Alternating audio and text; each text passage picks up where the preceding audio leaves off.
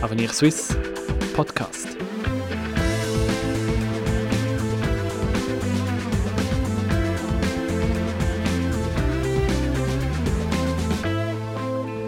Die Schweizer Spitäler tragen ein Korsett und die Politik schnürt es laufend etwas enger.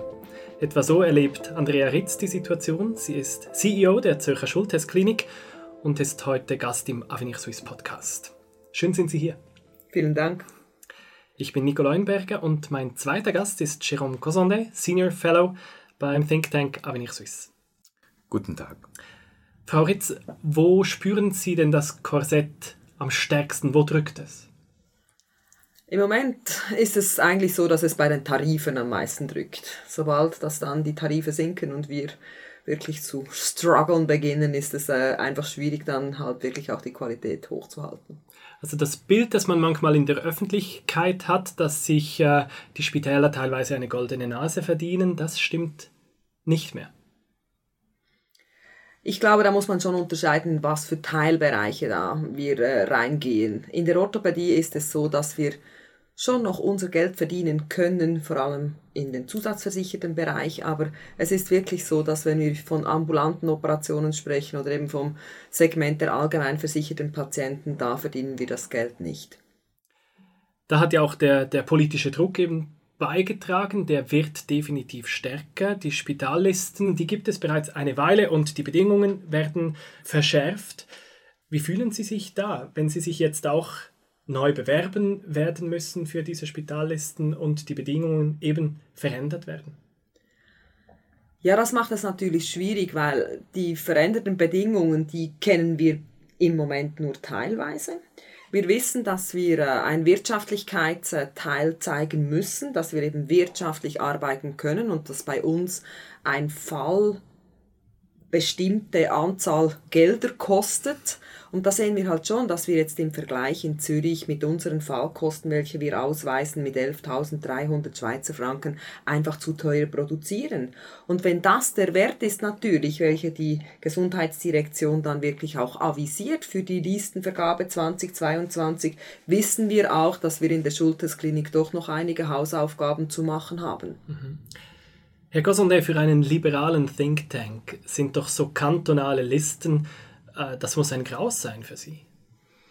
Ich glaube, man muss sich überlegen, wofür braucht man solche Listen. Ich glaube, die erfüllen zwei Zwecke. Das eine, man will sicherstellen, dass ein, wenn ein Patient in einem Spital in seinem Kanton sich äh, bewegt, dass es eine Mindestqualität erfüllt ist, dass es nicht sein Leben gefährdet wird. Also diese gesundheitspolizeiliche Aufgabe, äh, die finde ich sinnvoll.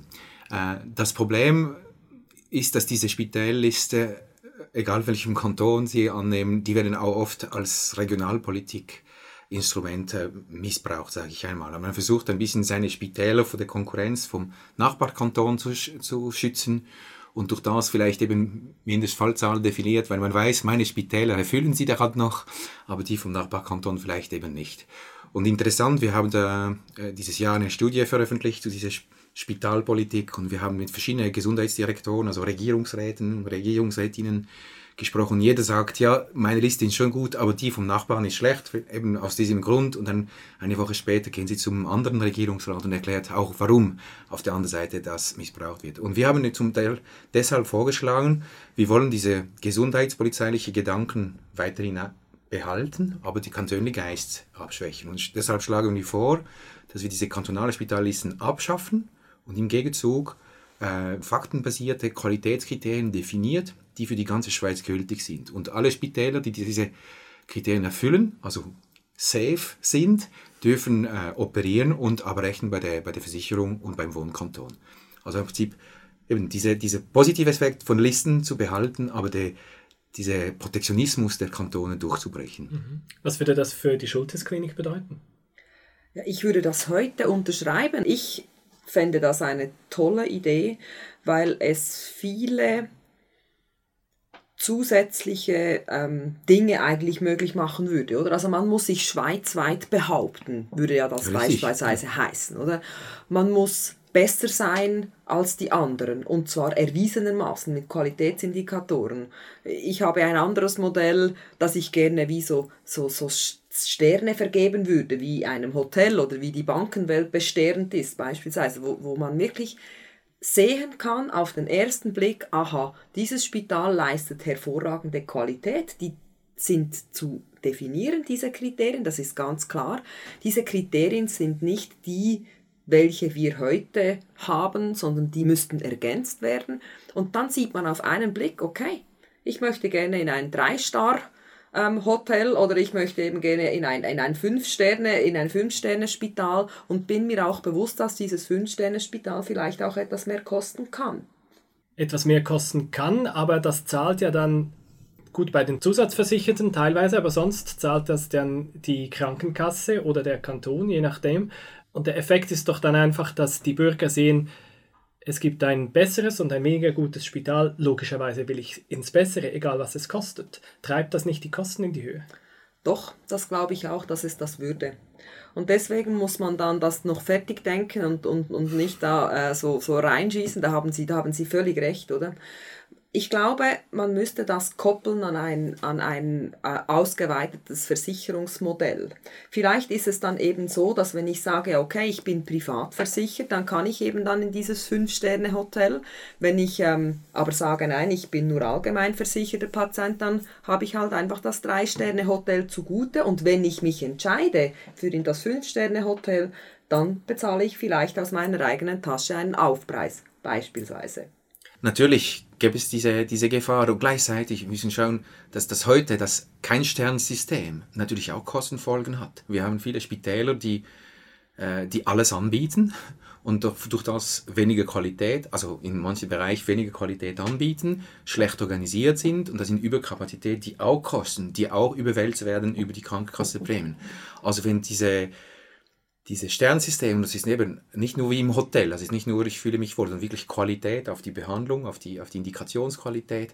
Da führt so eine Spezialisierung und vielleicht sind Sie dann noch mehr Spezialist, wie Sie schon heute sind in Orthopädie, weil Sie vielleicht nur noch die Knie machen und nicht mehr noch die Hüften und so weiter und durch das vielleicht nicht unbedingt die Produktionskosten noch in die Höhe treiben. Also es kann durch die Spezialisierung, die Strukturbereinigung in der ganzen Schweiz auch zu einem dämpfenden Kostenelement führen. Weil die Kosten, die müssen irgendwie gedämpft werden. Sie haben auch schon gesagt, wenn die Prämien weiter ansteigen, dann gibt es irgendwann den Volksaufstand. Ja, bin ich 100% sicher. Und das hat wirklich etwas damit zu tun, dass man nicht miteinander spricht. Man hat einfach bislang noch kein, keine Möglichkeit gefunden, dass alle die Stakeholders, die wirklich an diesen ähm, Milliarden partizipieren, welche wir ausgeben pro Jahr, auch Lösungen, gemeinsam gute Lösungen für den Patienten. Und ich möchte das wirklich betonen, es geht nicht um einen Selbstzweck, sondern wir wollen ein hochstehendes Gesundheitswesen, was wir heute haben, wollen wir kostengünstiger machen. Und ich bin sicher, dass das möglich ist, aber es braucht von allen Beteiligten, braucht es einfach auch das Wollen, dass man das auch wirklich kann. Und da sehe ich im Moment einfach noch so einen Hemmschuh. Wo denn am meisten? Also sind das andere Spitäler? Sind das die Behörden, die Versicherungen? Ich, ich glaube, das ist überall. Und wenn ich etwas anderes sagen würde, würde ich auch lügen eigentlich für mich als und in meiner Perspektive. Es ist schon so. Ich meine, mein Job ist es, dass es meinem Spital so gut wie möglich geht. Und so sehen das meine Direktorenkollegen auch, aber so sieht das auch ein CEO einer Krankenversicherung und so sieht es auch ein Vorsteher einer Gesundheitsdirektion. Also im Moment hat es noch viel zu viel Partialinteressen und man sieht das große Ganze und, und, und wirklich das Handlungsfeld ist einfach im Moment noch zu weit offen und zu wenig klar definiert und das hört an diesem Moment auf, wenn wirklich der Patient aufsteht und sagt, ich bezahle dieses System so nicht weiter. Sehen Sie für sich persönlich eine Möglichkeit, wie Sie hier einen Wandel herbeiführen können, wie Sie sagen können, wir als Schultes Klinik machen das anders, wir gehen auf die anderen zu. Äh, was, was haben Sie da für Möglichkeiten? Ja, die Möglichkeiten, die sind ja vielfältig. Also wir bieten uns immer wieder an, auch die Gespräche zu führen, genau mit, mit diesen verschiedenen Stakeholdern. Wenn Sie mich aber fragen, was haben denn diese Gespräche bislang wirklich bewirkt, dann sieht also dann meine Statistik schlecht aus. Und, und das ist das, was mich eigentlich betrifft, weil ich glaube, es gibt verschiedene Leute, die hören wirklich schon zu und die verstehen auch, dass man etwas machen muss.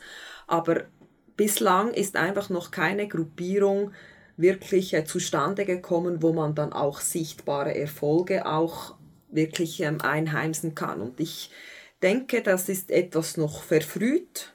Warten wir die nächsten zwei bis drei Jahre ab und ich bin sicher, dass der Markt uns dann zwingen wird, diese Gespräche auch wirklich ernsthaft zu führen. Herr Gosonde, denken Sie, der Markt regelt das? Also ich glaube immer am Markt, aber äh, im Gesundheitssektor ist natürlich der Markt sehr, sehr stark reguliert. Das ist nicht ein freier Markt. Aber ein doppelschneidiges Schwert ist natürlich diese, dieser Föderalismus. Also es macht sicher die Sache kompliziert, weil Föderalismus eine Lösung findet, wo für ihre Heimat, also Standortkanton Zürich funktioniert, aber sie haben auch sehr viele Aargauer, also man muss immer diese, diese, diese verschiedene föderalistische Brille äh, ansetzen und gleichzeitig bietet das vielleicht auch Möglichkeiten. Man muss nicht gleich eine Lösung finden, die für die ganze Schweiz gilt, man muss nicht unbedingt eine Lösung finden, wo für alle Versicherer stimmt. Man muss ein paar Partner finden, äh, die, die diesen Innovationsgeist vielleicht haben und sagen, wir wollen nicht warten, bis die Regulierung alles uns vorschreibt, sondern wir wollen selber nicht fait accompli, aber vorbrechen, oder? Und da denke ich, äh, ich hoffe, dass der Druck steigt und dass man da ein paar äh, einzelne Spitäler vielleicht zusammenschließen und vielleicht ein oder zwei innovative Krankenversicherungen, vielleicht neue Modelle einführen können, äh, analog zu der Sternlogik, wo wir vorher definiert hatten, und da vielleicht hier ein bisschen, ein bisschen Bewegung kommt und dass man auch der Bevölkerung zeigen kann, ey, es ist auch möglich, etwas zu machen, was mehr Qualität bringt, wo vielleicht nicht mehr kostet oder wo der Patient selber steuern kann, wie viel er bereit ist für, dafür zu zahlen. Man könnte sagen, er kriegt ein, ein billigeres Modell, das wäre ein Anreiz, und der andere zu sagen, nein, ich biete dir bessere Qualität, bist du bereit dafür mehr zu zahlen? Ich zahle auch nicht das gleiche für ein Lonely Planet als für eine, eine, eine, einen guten Dumont-Reiseführer, wo mir alle die kulturellen Aspekte besser erklärt. Also da gibt es sicher Möglichkeiten und ich glaube, da ist die Branche, also wirklich die gesamte Branche gefordert, solche Lösungen zu zeigen und dann wird vermutlich auch für Politiker interessant, auf diese Modelle zu zeigen, statt die Regulierungsschraube noch ein bisschen mehr zuzudrehen, weil auch für sie wieder mal nicht mehr so lustig, wenn man sagt, das führt dazu, dass man gewisse Spitäler schließen oder dass man gewisse Leistungen nicht mehr erbringen kann. Also die Regulierungswut wird auch wenn nicht nur für die Leistungserbringer, aber auch vielleicht für die Politiker nicht mehr so interessant politisch gesehen. Glauben Sie, dass das irgendwann eine Trendwende kommt bei der Regulierung, dass auch Politiker sagen, es, vielleicht brauchen wir weniger Regeln? Ja, ich glaube das. Also ich, dieses Modell, das Sie beschreiben, finde ich ein, ein sehr charmantes, oder? Also wenn man jetzt dieses Bild man so vor sich hätte, dann müsste man sagen, dann würde es wahrscheinlich würde es drei Kooperationen geben. Nämlich die Universitäten würden sich zusammenschließen, dann hätten wir genau diese Diskussion über hochspezialisierte Medizin, wo, wie, was hätte man gegessen. Oder? Also ein großer Kostenfaktor wäre dort getilgt, bin ich sicher, oder? Dann hat man wirklich die, die, die Möglichkeit, zusammen zu arbeiten und die hochspezialisierte Medizin zu konzentrieren. Ich glaube, dann würde es so die Zusammenschlüsse geben der großen und mittleren Regionalspitäler, weil die würden nicht standalone auskommen ohne die ohne die kantonale Schutzhülle, das, das glaube ich, da würde viel, würden viele wegfallen, würden 50 Prozent so über den Daumen gepeilt würden wegfallen, meiner Meinung nach. Und dann gibt es die Spezialkliniken, die wirklich am Markt standalone auftreten können und oder eben die Privatklinikgruppen, die dann auch ein Player und ein Markt sind. Und dann wird es diese Verschiebungen geben können, dass dann eben auch eine Privatklinikgruppe beispielsweise ein öffentliches Spital kaufen kann zum Beispiel. Und ich glaube, dann, in diesem Moment, dann würde der Markt wirklich auch spielen und dann würde diese Marktbereinigung, die es heute nicht gibt, weil die Politiker die Spitäler nicht schließen wollen, weil sie nicht wieder gewählt werden sonst, oder? Auch wieder Partialinteresse. Dann würde das alles, würde, würde sich das alles aufweichen und dann ist wirklich so, dass der Beste am Markt gewinnen wird. Und zwar am besten wirklich auch an Qualität gemessen, ja. oder? Und ich glaube wirklich, die, diese Strukturbereinigung, wovon Sie sprechen, also mir geht es nicht darum, dass es weniger Standort braucht in der Schweiz. Also wir haben 300 Kliniken insgesamt, vielleicht können wir 300 Standort behalten, aber wir müssen wirklich diese Spezialisierung, diese Fokussierung hinkriegen. Und es braucht wahrscheinlich dezentral für einfache Eingriffe, für die, für die Triage beim Notfall, äh, macht es durchaus Sinn, auch im, im, im, im, äh, in der Einbettung mit den Hausherzen und die lokale äh, ärztliche Versorgung, dass man diese Stützpunkte hat, oder? Aber die Spezialisierung, alles was planbar ist, alles was komplex ist, dass man wirklich auch in der Regionalspitäler, wo Sie vorher erwähnt haben, dass man wirklich äh, das konzentriert. Und das, ich glaube, da würde mir doppelt gewinnen. Wirklich qualitativ, aber auch kostenmäßig schlussendlich, weil man muss nicht unnötig gewisse Wette aufrechterhalten und vor allem füllen. Ne? Also das kostet auch Geld. Mhm. Also diese lokale Politik ist im Kanton Zürich weniger ausgeprägt, oder besser gesagt, die ist schon mal die hat schon mal stattgefunden, damals mit Frau Diener, oder? aber man sieht in anderen Kantonen, Neuchâtel ist jetzt das Badebeispiel, in Appenzell hatten wir die Diskussion, wo man immer noch das Gefühl hat, ein Spital in meiner Nähe ist gut für mich und ich glaube, es ist weder gut für mein, weder gut für mein Portemonnaie noch für meine Gesundheit. Also ich glaube, da braucht es wirklich eine Spezialisierung. Nicht nur Zentralisierung, aber eine Spezialisierung. Und der Schlüssel, Frau Ritz, sagen Sie, fast bei allem ist mehr Zusammenarbeit. Wo rufen Sie als nächstes an? Mit wem wollen Sie sprechen? Für mehr Zusammenarbeit? Das muss ich gar nicht so aktiv tun, weil wir sind wirklich bereits dabei und sind in diesen Netzwerken schon verankert. Wir haben äh, verschiedene Projekte. Wir haben eine Kooperation mit der ETH, die ist, die, die ist geregelt. Da haben wir sehr viel ähm, direkte Forschungsprojekte gemeinsam.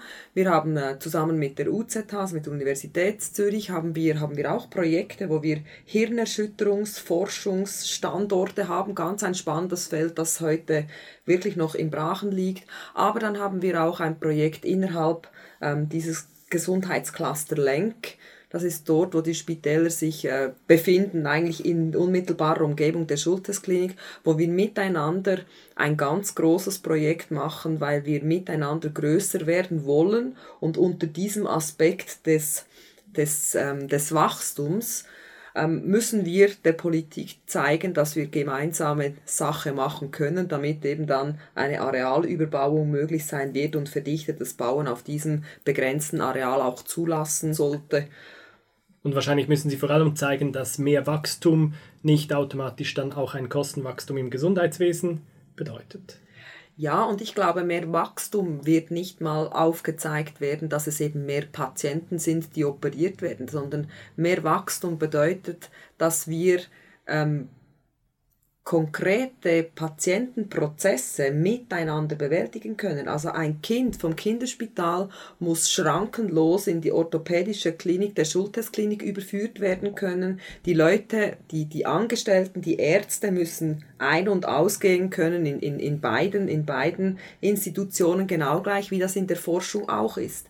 Es kann ja nicht sein, dass wir von Balgrist her eine Forschungsgruppe haben, die über das Gleiche forschen wie in der Schultesklinik, nur weil die, die zwei Gruppen nicht miteinander sprechen. Und ich glaube, genau dort, dort werden die großen Synergien sein, dass man eben große Forschungsprojekte direkt am Patientenbett auch ausführen kann. Und das wird etwas sein, das gibt es so einfach noch überhaupt nirgends. Und dort sehe ich schon, dass wir dann alle Spitäler wirklich von diesem ähm, zusätzlichen Image auch profitieren können und nicht zuletzt natürlich der Patient.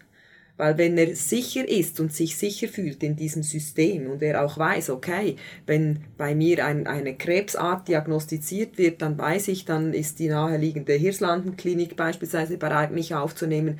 Das muss wirklich so, das muss wirklich so laufen wie im Fluss. Also mehr miteinander sprechen. Danke, haben Sie sich heute diesem Gespräch auch gestellt, Frau Ritz.